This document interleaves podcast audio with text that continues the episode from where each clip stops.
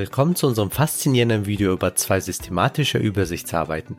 Diese Studien werfen einen detaillierten Blick auf das Thema selektive Autophagie und ihre Bedeutung für die Aufrechterhaltung der zellulären Homöostase sowie ihre Rolle in der Krebstherapie.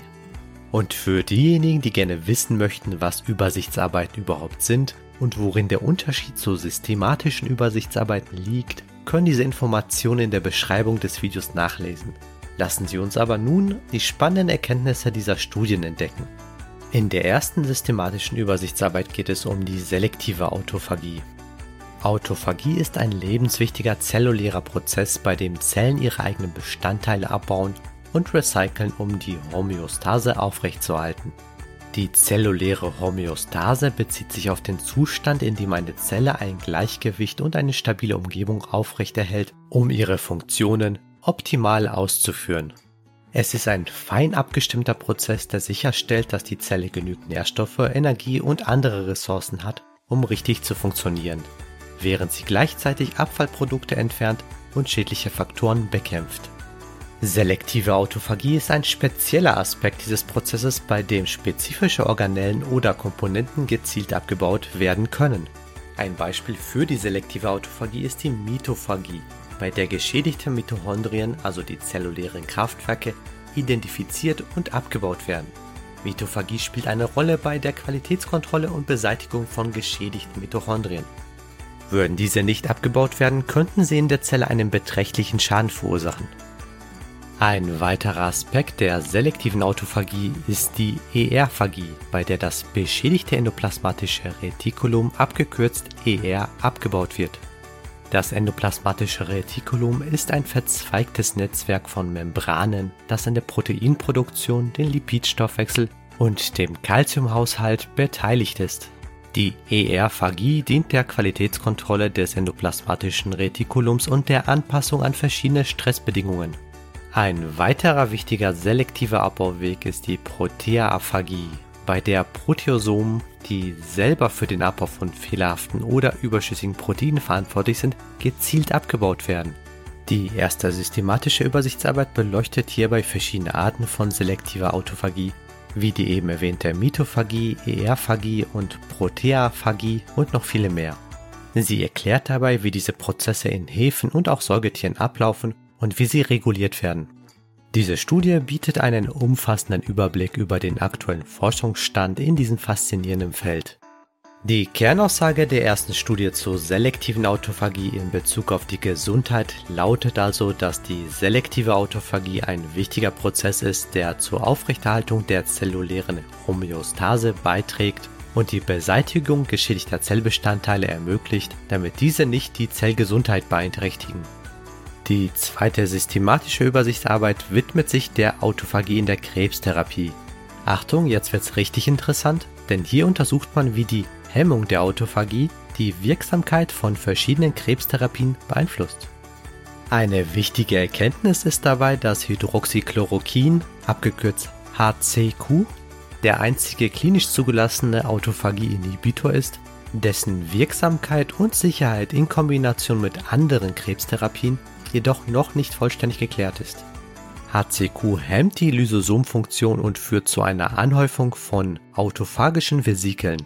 Die Hemmung der Autophagie kann die Wirksamkeit von Chemotherapie, Strahlentherapie, Immuntherapie und zielgerichteten Therapien verstärken.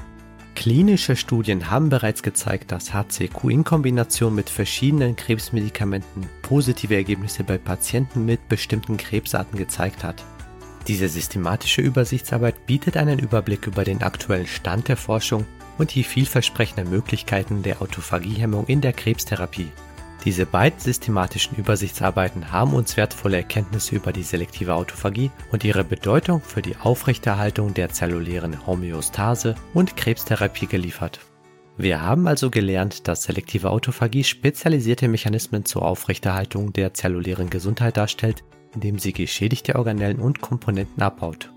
Des Weiteren wurde gezeigt, dass in der Krebstherapie die gezielte Hemmung von Autophagie die Wirksamkeit verschiedener Therapien verbessern kann kommen wir nun zu meinem Fazit und zum Abschluss. Es gibt tatsächlich eine gewisse Diskrepanz zwischen der Idee, die Autophagie zu hemmen, um die Wirksamkeit der Krebstherapie zu verbessern, und der Vorstellung, dass Fasten zum Beispiel oder eine generelle Aktivierung der Autophagie die Behandlungserfolge unterstützen könnte. Diese scheinbare Widersprüchlichkeit kann auf verschiedene Faktoren zurückzuführen sein.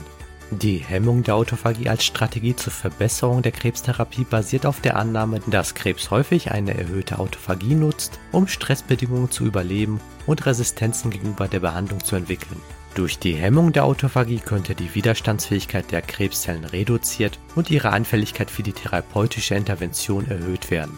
Auf der anderen Seite wird die Idee des Fastens oder der gezielten Aktivierung der Autophagie vor der Krebstherapie vor allem auf präklinische Studien und Tiermodelle gestützt. Hier wird angenommen, dass das Fasten oder die Autophagie-Induktion die normalen Zellen widerstandsfähiger gegenüber den toxischen Auswirkungen der Therapie macht, während Krebszellen, die möglicherweise bereits anfälliger sind wegen der Therapie, noch weiter geschädigt werden. Es ist wichtig zu beachten, dass die Regulation der Autophagie komplex ist und von vielen Faktoren abhängt. Der Einfluss von Fasten oder der gezielten Aktivierung der Autophagie auf den Behandlungserfolg ist noch nicht ausreichend erforscht. Und es bedarf weiterer Untersuchungen, um die genauen Mechanismen und optimalen Anwendungsweisen zu verstehen. Es könnte zum Beispiel förderlich sein, die Autophagie durch langanhaltendes Fasten zu aktivieren, um Krebs vorzubeugen. Auf der anderen Seite wäre es möglicherweise genauso sinnvoll, bei einem Krebsbefund auf die Hemmung der Autophagie in Kombination mit einer spezifischen Therapie zu setzen. Letztendlich ist die Entscheidung, die Autophagie zu fördern oder zu hemmen, in der Krebstherapie eine komplexe und individuelle Angelegenheit. Sie sollte immer in Absprache mit medizinischen Fachleuten und unter Berücksichtigung der spezifischen Umstände und Merkmale des einzelnen Patienten getroffen werden. Die Autophagie ist ein faszinierendes Forschungsgebiet mit großem Potenzial für die Entwicklung neuer Diagnosen und Therapiemethoden. An dieser Stelle ein Hinweis.